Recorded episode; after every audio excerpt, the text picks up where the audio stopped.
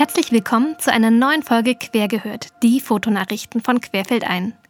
Wir helfen euch, auf dem neuesten Stand zu bleiben und haben wieder die wichtigsten Nachrichten aus der Fotoszene zusammengefasst.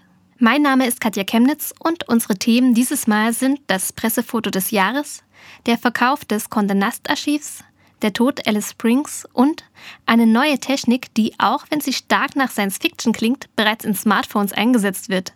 Flüssige Linsen. In unserer Hauptnachricht geben sieben Studierende einen Einblick in den Alltag des Distanzlernens. Seit gut drei Semestern gibt es an den Universitäten keinen normalen Unterricht mehr. Was das bedeutet, habe ich zusätzlich auch mit dem Fotojournalisten und Dozenten Dirk Gebhardt besprochen. Redaktionsschluss für diesen Podcast ist der 26. April, 15 Uhr. Los geht's.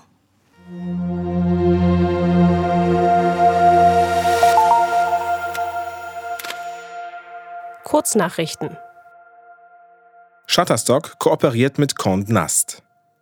Die Bildagentur Shutterstock erhält die exklusiven Rechte an der Condé Nast Kollektion. Zu den bekanntesten Titeln von Condé Nast gehören Vogue, Vanity Fair, GQ, Glamour, The New Yorker und Wired. Die Kollektion wird in The Vault eingegliedert, dem Archiv von Shutterstock Editorial, das mit über 50 Millionen Foto- und Videoinhalten eines der größten Foto- und Videoarchive der Welt ist. Die Fotografie spielt in den Condé Nast Magazinen seit jeher eine große Rolle. Die Magazine waren und sind stets voll mit Bildern der wichtigsten Fotografinnen der Welt wie Edward Steichen, Annie Leibovitz, Horst Behorst, Cecile Beaton, John Rawlings, Irving Penn oder Richard Avedon, um nur ein paar zu nennen. Sie alle beeinflussten nicht nur die Entwicklung kommerzieller Fotografie, sondern auch die Fotografie als Kunst. Die Condé Nast Kollektion gehört damit zu den historisch bedeutendsten Archiven der Welt, verfügt über mehr als 30.000 Fotografien und Illustrationen aus den Bereichen Mode, Design, Food, Reisefotografie und Kunst.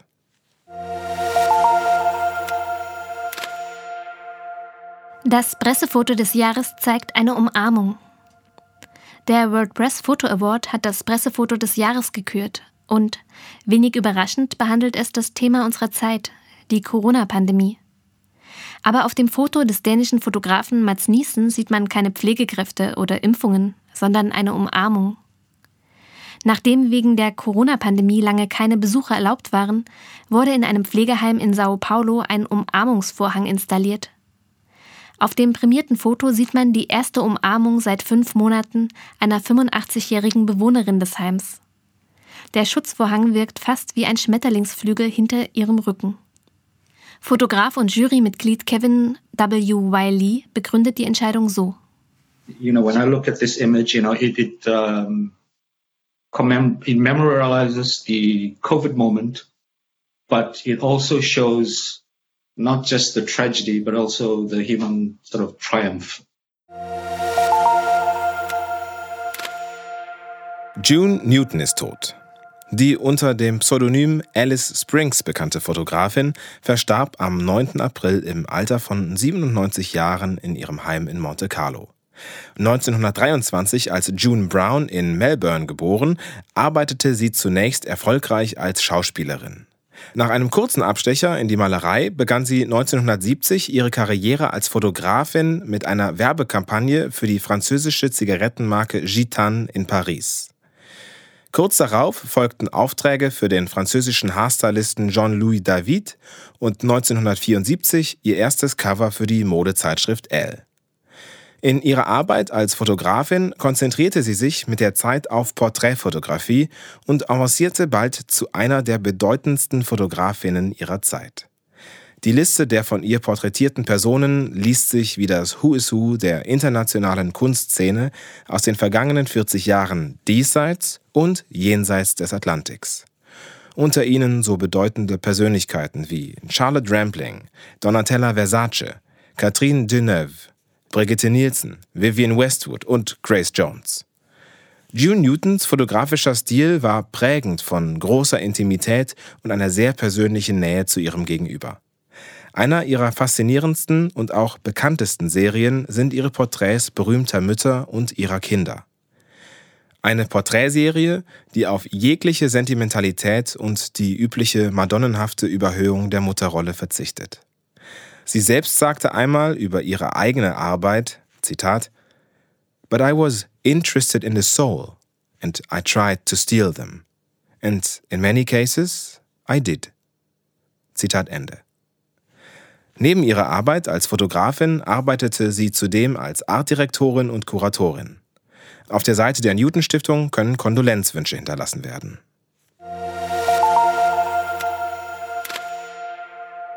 Flüssiglinsen in der Smartphone-Fotografie. Der Hersteller Xiaomi hat einen weiteren Meilenstein in der Smartphone-Fotografie gesetzt. Am 30. März kündigte Xiaomi das neue Smartphone Mi Mix Fold an. Am 16. April ging das Mobiltelefon dann offiziell in den Verkauf und war bereits nach einer Minute ausverkauft.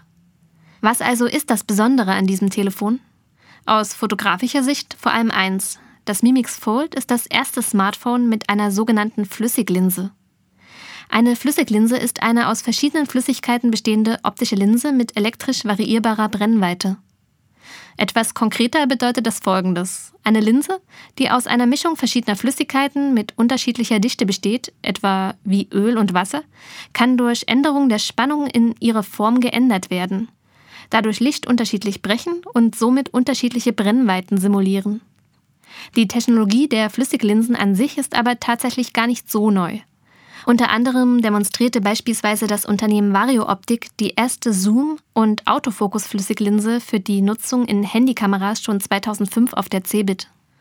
Nichtsdestotrotz hat es dann aber nochmal etwas gedauert, bis nun tatsächlich das erste Smartphone mit einer Flüssiglinse veröffentlicht wurde.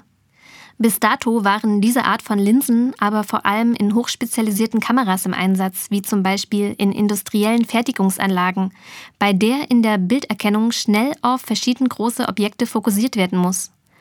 Und das ist dann auch der große Vorteil einer Flüssiglinse. Die Technik ermöglicht es, der Kamera in Sekundenschnelle zwischen verschiedenen Brennweiten hin und her zu schalten und zu fokussieren. Ähnlich schnell wie das menschliche Auge. Das Mimix Fold bietet somit Makro- und Teleaufnahmen mit nur einer Linse an. Weniger Verschleißteile, weniger mechanische Teile, die kaputt gehen können und weniger Material, das man als Fotograf mit sich rumschleppen muss. Leider gibt es das Mimix Fold bis jetzt nur in China. Ob und wann es auf dem europäischen Markt kommt, ist zum jetzigen Zeitpunkt noch offen.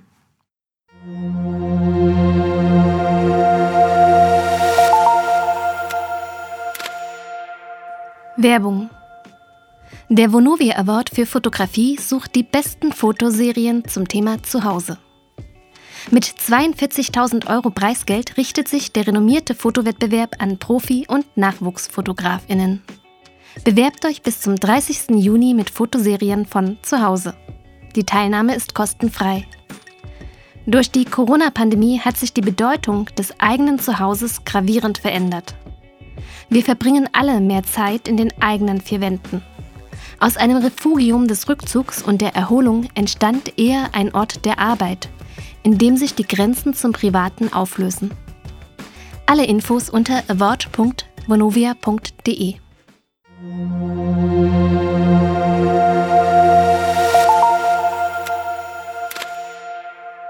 Filmtipp: The Way I See It.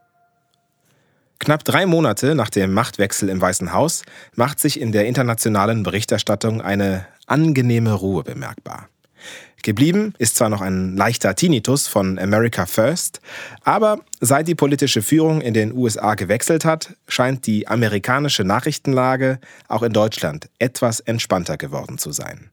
Ein Beitrag, der in eben diese entspannte Nachrichtenlage passt, ist der Film The Way I See It. Der Film ist ein politisches Statement und zwar von niemand Geringerem als dem ehemaligen Cheffotografen des Weißen Hauses, Pete Sousa. Der Film wurde letztes Jahr im Oktober pünktlich zu den Präsidentschaftswahlen in den USA unter dem Label Doku veröffentlicht und man könnte meinen, das sei kein Zufall. Ist es auch nicht. Und eine Doku im eigentlichen Sinne ist der Streifen auch nicht. Im Kern soll es um Sousas Arbeit gehen, der acht Jahre lang als offizieller Fotograf des Weißen Hauses während der Obama-Administration die Präsidentschaft eingefangen hat. Sousa war 24-7 an Obamas Seite, hatte Zugang zu den persönlichsten Momenten des damaligen Präsidenten und kann einiges erzählen. Ziemlich zu Beginn wird klar, dass der Film eine weitere, sehr dominante Ebene hat. Sousa spricht mehr über Obama als über seine Arbeit, zeichnet ihn als den charismatischen, nahbaren Politiker, als der er stets auch öffentlich auftrat. Sousa spricht aber auch über seine ersten Erfahrungen im Weißen Haus, als er unter Ronald Reagan Cheffotograf war. Er betont dabei, dass er Reagan politisch nicht viel abgewinnen konnte, aber indem er den umstrittenen Ex-Präsidenten die Attribute Anstand, Ehrlichkeit und Integrität zuschreibt, wird deutlich, wer damit nicht gemeint sein kann. Er wird nur selten explizit genannt, aber der Elefant im Raum, pun intended, wird immer mitgedacht. Donald Trump.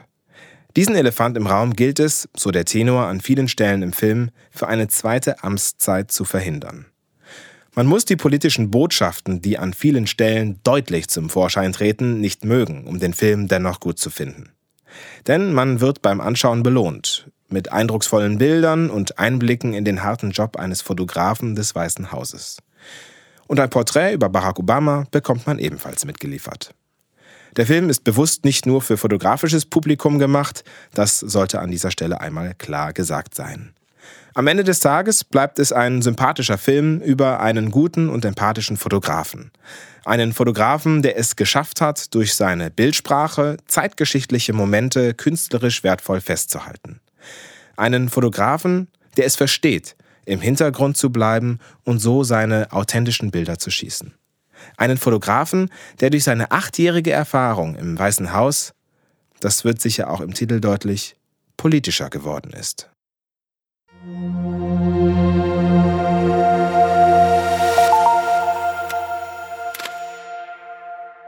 Unser Hauptthema. Studieren während der Pandemie. Dass die aktuelle Situation im Lockdown nicht leicht ist, muss ich euch sicher nicht erzählen. Über die finanziellen Einbrüche und darin begründeten Existenzängste von Künstlerinnen und Fotografinnen haben wir auch schon gesprochen. Darüber wird in den Medien verhältnismäßig viel berichtet. Was aber meiner Meinung nach zu kurz kommt, sind die Studierenden. Wie ist es im Distanzunterricht, ein so kreatives und handwerkliches Fach wie die Fotografie zu lernen? Wie geht es den Studierenden und was sind die größten Herausforderungen? Um das herauszufinden, habe ich einige von Ihnen um Statements gebeten. Ihr werdet gleich sieben Meinungen zum Thema hören. Da die Studierenden aktuell natürlich nicht in der Uni sitzen, hört man im Hintergrund mal eine Mitbewohnerin mit Geschirrklappern, mal Vogelgezwitscher und dann sogar eine Kuh.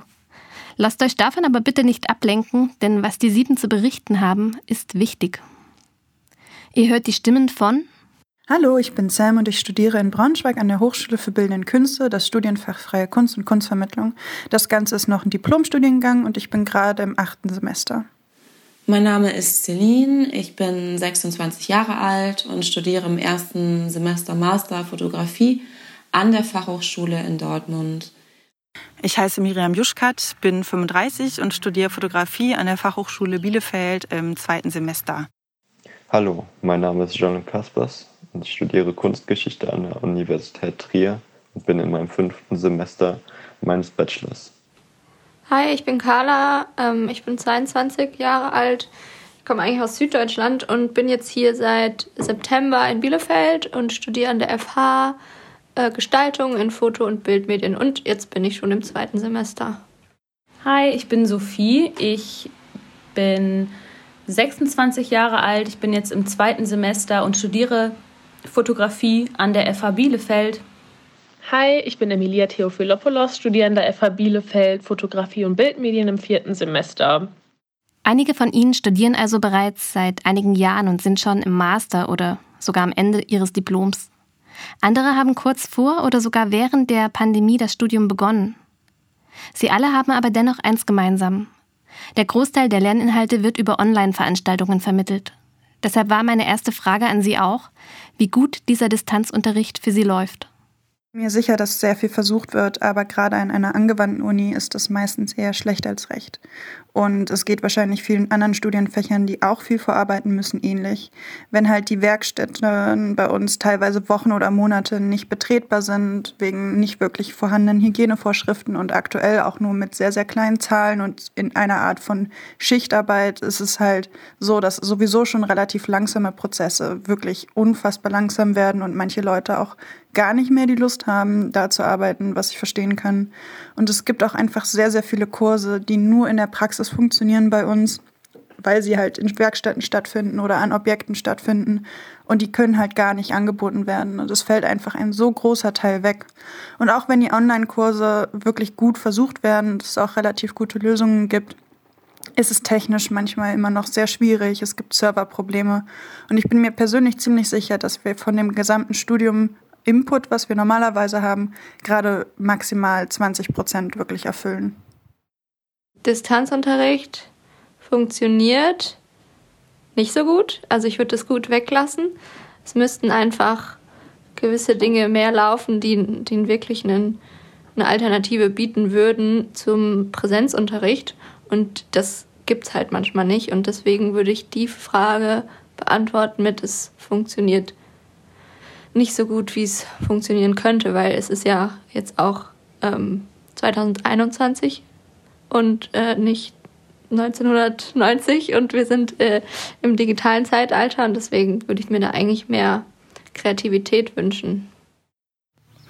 Unser Studium findet komplett online statt. Das heißt, Vorlesungen und Seminare machen wir im Zoom was zur Folge hat, dass ich meine Mitstudierenden sowie die Lehrenden äh, eigentlich noch gar nicht persönlich getroffen habe, also die wenigsten.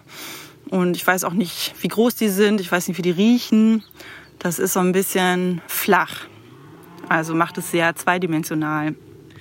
Die Lehrenden haben sich sehr bemüht, äh, Gespräche mit uns äh, zu suchen ähm, und auch ja, haben Evaluationen gemacht, um den Unterricht äh, zu verbessern, also den Online-Unterricht äh, irgendwie so zu gestalten, dass es für alle möglichst äh, gut erträglich wird. Das heißt, wir hatten viele Gespräche über Pausen, über die Dauer von Pausen und ähm, haben uns teilweise auch in Gruppen aufgeteilt, sodass wir nicht alle die ganze Zeit teilnehmen mussten und auf den Rechner starren, das fand ich schon ziemlich super, wie sich da die meisten doch ähm, bemüht haben. Für die meisten der Befragten läuft der rein digitale Unterricht an sich gut, aber hat natürliche Grenzen, nämlich genau dann, wenn es um Praxiserfahrung geht oder um zwischenmenschliche Kontakte. Mit meiner zweiten Frage wollte ich noch etwas tiefer gehen und habe gefragt, was ist die größte Herausforderung am Studium während der Pandemie? Mich fehlt auf jeden Fall das Zwischenmenschliche, die Gespräche auf dem Flur, in einem Mensa oder die man auch einfach im Kurs führt, die jetzt natürlich nicht stattfinden. Ja, ich glaube, das ist auch so eine der größten Herausforderungen, sich dadurch irgendwie immer selber zu motivieren, weiterzumachen und ähm, sich selber bewusster auch nochmal Feedback zu holen von den Kommilitoninnen. Die größte Herausforderung ist, immer wieder zu einem positiven Mindset zurückzukehren und nicht in so eine Lethargie zu verfallen, weil man ja einfach zum Beispiel hat man ja schon grundsätzlich den Weg zur Uni nicht. Also man alles beschränkt sich ja auf einen Raum und äh, im, im schlimmsten Fall auf ein Zimmer und das bedeutet, man kommt nirgendwo an, man verlässt nie den Raum und das ist für mich sehr problematisch einfach, weil man hat einfach weniger Bewegung auch im Alltag. Und dazu kommt, natürlich auch, dass man ja Leute auf Partys kennenlernt oder auf Ausstellungen, was weiß ich, also so flüchtige Bekanntschaften oder halt sich so, ein, so eine soziale Base aufzubauen, das ist absolut schwierig. Einerseits wird es schwerer, Literatur zu besorgen. Äh, andererseits sind wir verpflichtet, Exkursionen, an Exkursionen teilzunehmen, die so jetzt nicht möglich sind, die eigentlich immer sehr bereichernd sind äh, da mein Studiengang auch darauf basiert, eigentlich viel gesehen zu haben und viel Wissen zu sammeln. Und äh, eine weitere Herausforderung ist einfach nicht abgehängt zu werden, vernetzt zu bleiben und äh, Anschluss zu finden. Den Kontakt habe ich zu vielen meiner Kommilitonen auch einfach in der Zeit verloren, weil wir nicht so stark vernetzt waren, dass wir uns über Social Media zum Beispiel ausgetauscht hatten. Die größte Herausforderung an meinem Studium während der Pandemie ist es, zum einen konzentriert im Online-Unterricht zu sitzen, was mir persönlich schwer fällt, weil ich merke, dass ich eine Person bin, die sich nach kurzer Zeit vor dem Rechner schon nicht mehr konzentrieren kann. und zum anderen trotz der Pandemie motiviert zu bleiben, was auch schwer fällt, denn ich denke, dass ich nicht so viel mitnehmen kann aus dem Studium, wie ich es sonst mitnehme.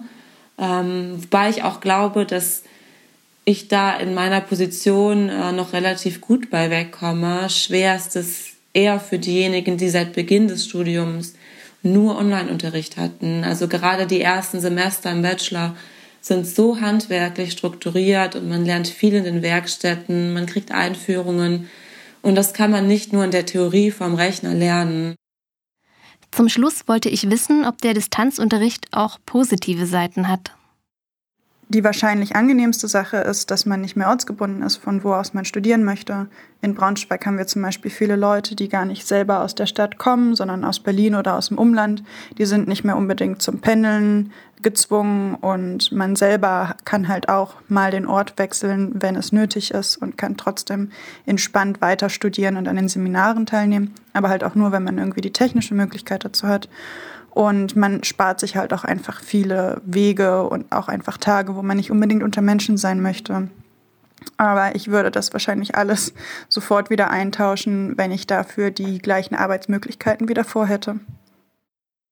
Dezentralisiertes Arbeiten schafft auch enorm viele Möglichkeiten, äh, mal auch anwesend zu sein, wenn das örtlich vielleicht häufiger nicht so einfach ist. Und auch asynchrone Formate sind eigentlich eher eine Bereicherung, weil es gibt viele, die nebenbei mal arbeiten müssen oder bei mir überschneidet äh, sich auch viel mit meinem äh, Zweitfach. Und äh, deswegen ist das eigentlich auch relativ praktisch, mal auch sein Soll, wie es im Modulplan äh, vorgesehen ist, einhalten zu können durch asynchrone Formate. Äh, das wünsche ich mir eigentlich auch noch in Zukunft, dass es so bleibt. Da ich aber älter bin als 20, ähm, bin ich eigentlich ja sehr froh damit, dass ich äh, in, also bei mir zu Hause studieren darf, dass ich meine Ruhe habe in meinem Arbeitszimmer und ähm, bin eben nicht so auf die sozialen Kontakte da jetzt angewiesen. Das macht es für mich leichter. Also ich würde mir wünschen, dass ich noch lange online studieren kann, während ich mir für meine jüngeren Kommilitoninnen auch wünschen würde, dass sie möglichst bald in die FH können und sich begegnen. Und natürlich habe auch ich Bock, mal äh, den anderen Leuten zu begegnen, aber mir würde es eben auch reichen, wenn das mal zwischendurch ist, wenn ich Technik ausleihe, in die Bib gehe oder wir Projekte zusammen machen. Wie ihr hört, ist niemand wirklich glücklich mit der Situation und die wenigen positiven Dinge, die die Studierenden aus der Situation ziehen, würden fast alle auch eintauschen gegen ein ganz normales Studium mit Präsenzveranstaltungen. Ein großer Dank an alle, die mir ein Statement geschickt haben und ich wünsche euch wirklich von Herzen, dass ihr euch ganz bald wieder treffen könnt, in der Werkstatt gemeinsam lernt und euren Dozentinnen die Hand geben könnt. Durch die Berichte der Studierenden entstanden für mich am Ende aber noch mehr Fragen. Ich wollte noch eine weitere Perspektive auf das Thema einholen und habe mich sehr gefreut, dass ich Dirk Gebhardt für ein kurzes Interview gewinnen konnte.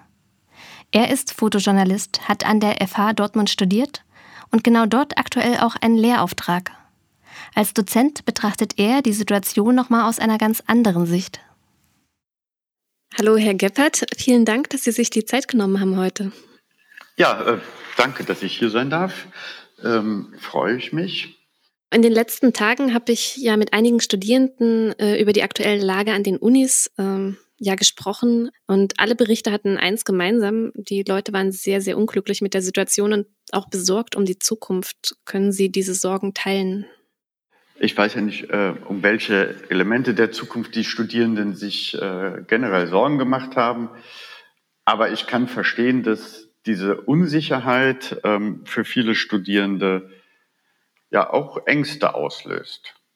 Also da waren zum Beispiel tatsächlich dabei, dass ähm, eine im achten Semester jetzt sagt, sie hat das Gefühl, die letzten Semester hätte sie nur noch so 20 Prozent von dem mitbekommen, was man eigentlich hätte mitbekommen müssen. Also zum einen muss man ja sagen, dass für die ähm, allermeisten Studierenden diese ähm, Semester ja jetzt im Grunde genommen auf die Regelstudienzeit draufgezählt werden. Das heißt, die Regelstudienzeit verlängert sich. Ich kann allen Studierenden nur empfehlen, dann auch länger zu studieren. Das BAföG-Amt und so, die werden das sehr wahrscheinlich auch akzeptieren. Ähm, und sie haben auch weniger mitbekommen. Es ist natürlich so, dass digitale Medien in jeden Unterricht gehört, ob das nun eine Grundschule ist oder eine Hochschule. Aber Menschen lernen nicht digital. Also das Lernen selber, das Verstehen, das Begreifen ist ein analoger Vorgang.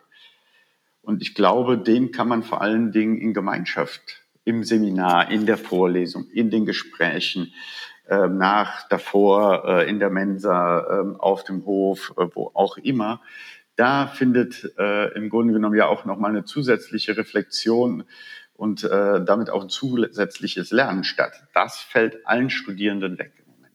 Ja, und die Netzwerke, ja. Also gerade wenn man äh, frisch im Studium ist, hatte man vielleicht noch überhaupt kein Netzwerk und so auch keine kleine Gruppe, vielleicht mit der man dann äh, über Social Media zumindest noch in Kontakt bleibt.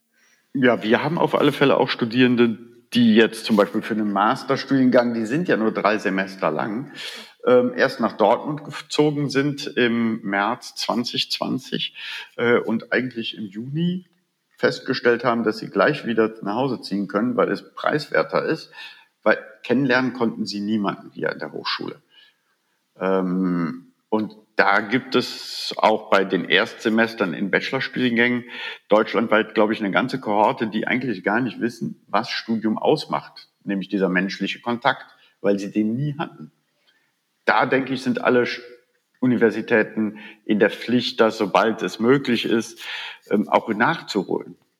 Ja, also ich denke auch noch zusätzlich zum Beispiel an also ich habe Germanistik studiert und in Germanistik kann ich mir durchaus vorstellen, dass man das auch über Zoom-Konferenzen etc. viel mitbekommen kann. Aber Fotografie braucht ja tatsächlich auch sehr viel Praxiserfahrung, sehr viel vielleicht im Labor arbeiten oder äh, direkt an, an eine Fachkamera mal ausprobieren oder so. Sowas fällt ja auch im Grunde weg, oder?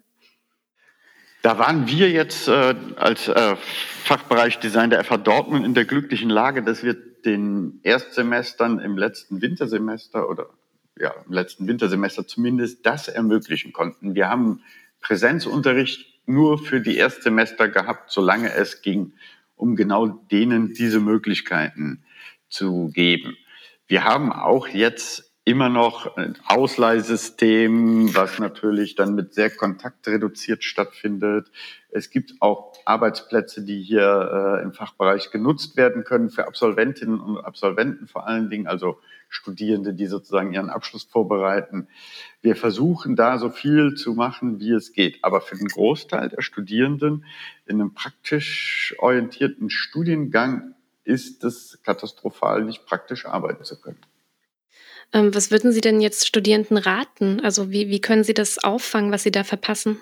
Ich glaube, dass man das nur auffangen kann, indem man, wenn es denn möglich ist, versucht, sich selber kleinere Netzwerke zu schaffen, so eine Art Fotofamilie, ähm, mit dem man versucht, in diese Interaktion zu gehen, indem man versucht, man könnte Praktika machen, das geht ja, im Gegensatz zu einer Universität sind Praktika möglich äh, und über Praktika sich praktische Erfahrungen zu, äh, anzueignen.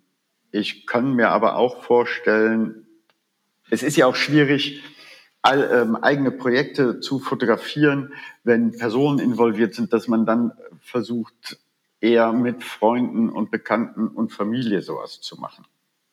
Ähm, gerade in der Reportagefotografie, also Reisen ist auch nicht unbedingt gerade möglich.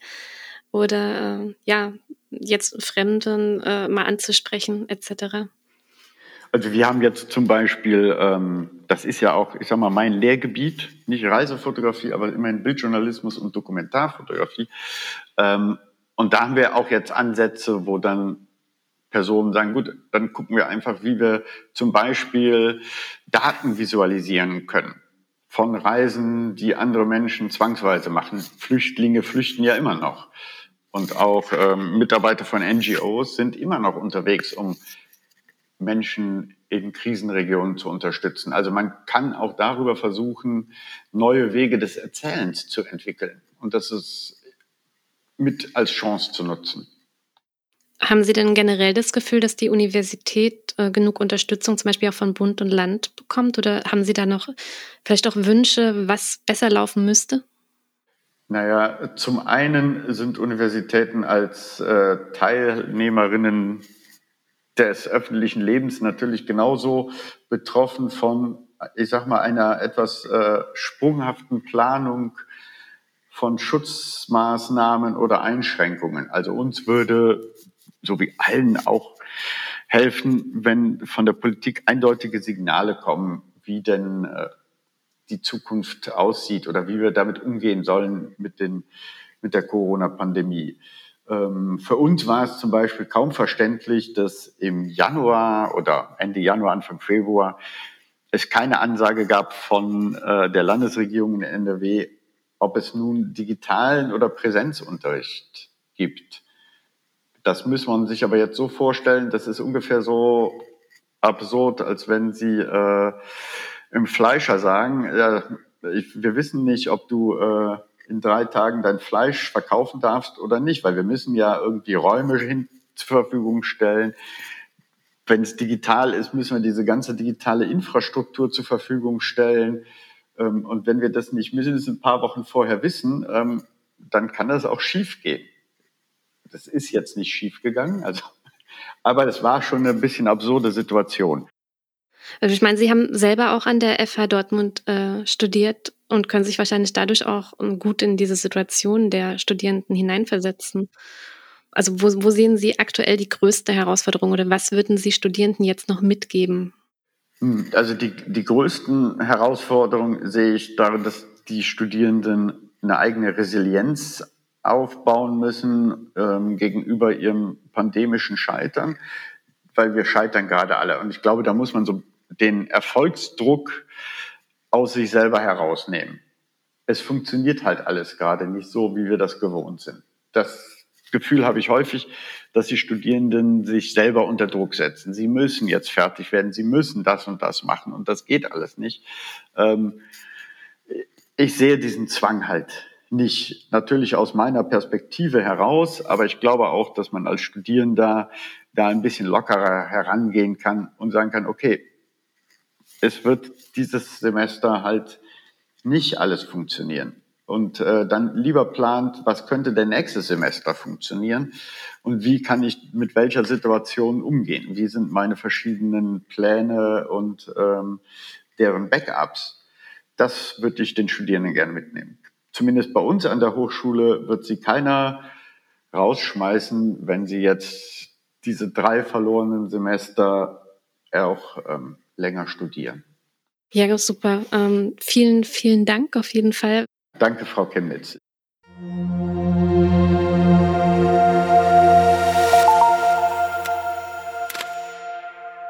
Das waren unsere Fotonachrichten für dieses Mal. Ich hoffe, ihr konntet wieder etwas für euch mitnehmen und erlaube mir noch einen kurzen Hinweis auf unsere Crowdfunding-Seite auf Steady. Mit einer monatlichen Mitgliedschaft unterstützt ihr nicht nur diesen Podcast, sondern auch das Fotomagazin Querfeld ein mit all seinen Angeboten. Im Gegenzug erhaltet ihr kleine Dankeschöns und könnt unsere Podcasts werbefrei genießen. Zudem wird es exklusiv auf Steady zukünftig auch einige unserer Interviews ungekürzt zum Hören geben. Habt ihr sonst Anregungen und Tipps, dann schreibt uns gern an kk.querfeldein.de. An dieser Folge mitgearbeitet haben Sebastian H. Schröder, Monika Luschnier, Nora Hase, Christopher Horne und ich, Katja Chemnitz.